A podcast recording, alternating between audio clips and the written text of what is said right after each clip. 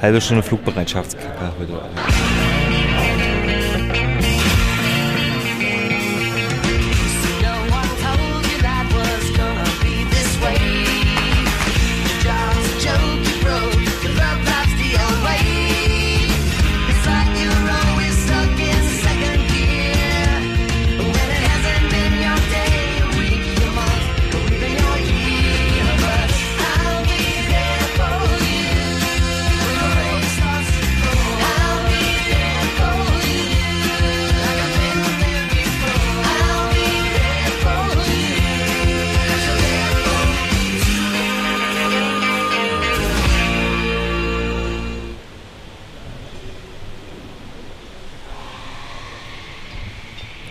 Zu nah einfach.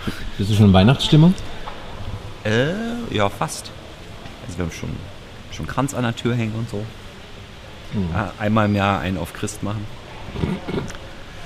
Äh, was Wie- wolltest du eigentlich wissen? Wie war's dann heute? Wo ist Hans? We- Weiß ich nicht, wo Hans ist. Der muss sich allerdings bei uns auch nicht abmelden, weil er ja ein freier Journalist ist. Äh, heute war es irgendwie ätzend. Also es ging 30 Minuten lang um die Flugbereitschaft, weil Frau Merkel ja jetzt Bundeskanzlerin zivil nach Buenos Aires fliegen muss. Du bist nicht zu, nicht, nicht ins Gesicht rein. Also äh, man lernt viel über die Flugbereitschaft, äh, wie viele Flugzeuge es da gibt und so. Äh, Guckt es euch einfach an. Also ich wiederhole jetzt nicht eine halbe Stunde technisches Geplänkel zwischen den Journalisten und dem Verteidigungssprecher. Hast du denn irgendwas Neues gelernt? Ob ich was Neues gelernt habe? Ja, ist ja, ist ja immer alles neu hier für mich. Also ja. Also es gibt auch was zu lernen. Das mit dem ätzend am Anfang. Ätzend war es nicht.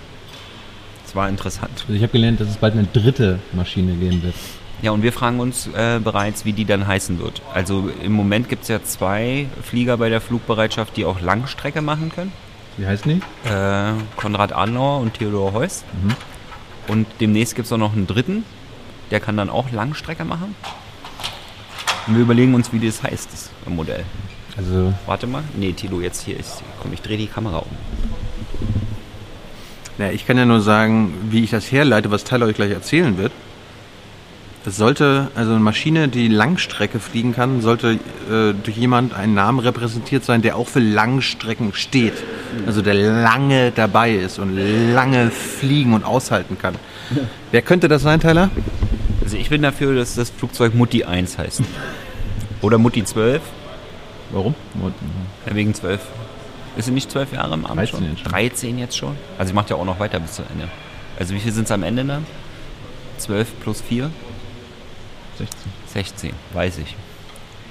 Glaubst du, dass sie, Aber das klingt doof. Mutti 16 klingt doof, Mutti 1. oder glaubst du, dass sie bis 2021 Kanzlerin bleiben wird? Ich, das glaube ich, ja. ja. Ich weiß das nicht, ich glaube das nur. äh, Was war denn sonst noch so? Na dann, heute ist ja Freitag. Freitag kommen auch immer die Termine. Irgendwie sind die erstickenden Kommunen zu Gast im Kanzleramt. Äh, Friedensnobelpreisträger sind im Kanzleramt. Weiß nicht, ob die dann, dann den da abgeben müssen, den Preis. Äh, dann irgendwas mit digital und äh, die Kanzlerin hält eine Rede über Wachstum und Wohlstand. Ja. Und noch ein paar andere Termine. Dann ging es etwas länger um das Thema Waffenexporte und zwar mal ein neuer Schlag bei dem Thema, nämlich deutsche Rüstungskonzerne, die Tochterunternehmen im Ausland haben und diese Tochterunternehmen verkaufen dann Waffen. Sind das nicht eigentlich auch deutsche Waffen? Und wenn der deutsche Staat, ne, das ist ja immer, ja, ne, also darum ging es quasi um Tochterunternehmen von Rüstungsexporten. Also wenn, wenn, wenn Rheinmetall in Italien Waffen produziert, dann sind das italienische Waffen. Nee, wenn du in Italien nachfragst, sind das dann deutsche Waffen. Das ist ja das, also den Fall. Rheinmetall hat gesagt, das sind nicht deutsche Waffen. Ja, wenn du dann, das ist ja, das ist ein bisschen kompliziert. Wenn du Rheinmetall in Italien eine Fabrik baut, ein Tochterunternehmen gründet Und du fragst dann bei den italienischen Behörden nach für irgendwas, dann sagen die, ist ein deutsches Unternehmen. Wenn du bei den Deutschen nachfragst, sagen die, ist ein italienisches Unternehmen. Ja? Also vielleicht ist das ja schon das Problem bei Tochterunternehmen von Rüstungskonzernen. Wie, wie ist das jetzt so für unsere Zuschauer? Wenn da Unklarheiten bestehen, dann wird erstmal generell nicht exportiert, richtig? Nein. Also nein auf die Frage. Ja, es wird exportiert. Dann ging es weiter mit Ukraine. Also Ukraine gegen Russland. Ähm, wegen dem Wasser um die Krim. Interessant ist dann immer zu hören, also die, der Präsident der Ukraine hat ja so den einen oder anderen Vorschlag, was man da jetzt machen könnte. Und wenn diese Vorschläge dann hier vorgetragen werden, dann kommt dann als Antwort, äh, was jetzt wirklich schlau wäre, wo man dann den Umkehrschluss machen könnte, dass die Vorschläge dumm sind. Und dann kommt immer noch die Wiederholung, dann wird immer wieder wiederholt, äh, dass man jetzt auf Dialog und Besonnenheit äh, setzt. Was also, wenn man den Umkehrschluss macht, was sogar der Sprecher vom Auswärtigen Amt vorgeschlagen hat, den mal zu machen. ja, also im Moment alle etwas unbesonnen. Dann ging es weiter mit Afghanistan. Äh, da werden die zivilen Opfer unserer Alliierten, die Zahlen werden immer höher. Sie sind überdurchschnittlich, die Zahlen. Ja, jetzt gab es erst vor kurzem wieder einen Luftangriff, wo neben dem Taliban, der getroffen werden sollte, auch gleich einfach die ganze Familie mit hochgejagt wurde. Ja, also Was sagt die Bundesregierung dazu? äh, nicht mein Tisch, würde der Kellner sagen. Also äh, war, ist dann irgendwie, es war ja nicht die Bundeswehr, waren ja nur die Verbündeten. Na dann. Ja.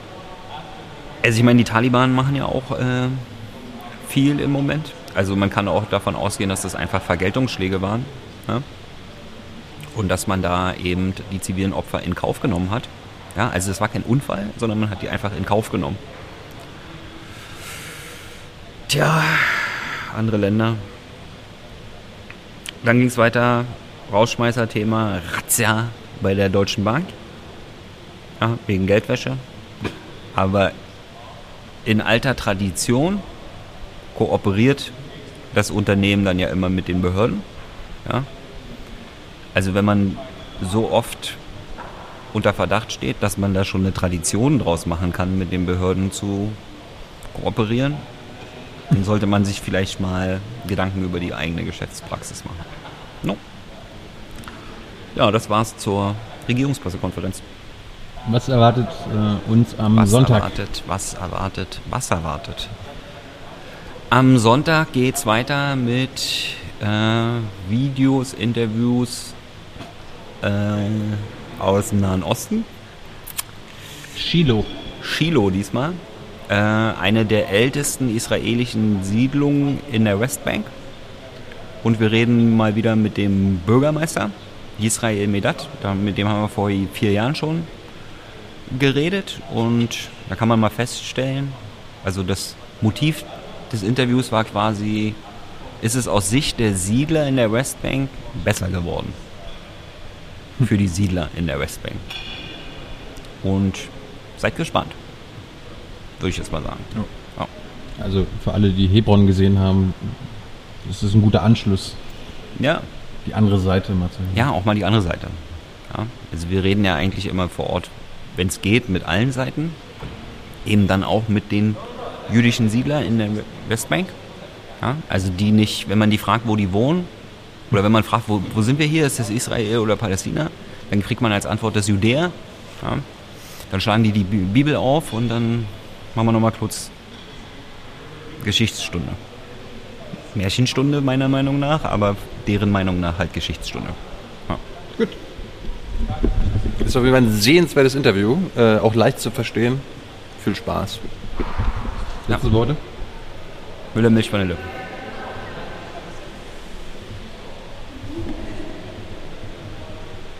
I know a lot of people want to send blankets or water. Just send your cash. Money, money, I want more money. I want, I don't even know why.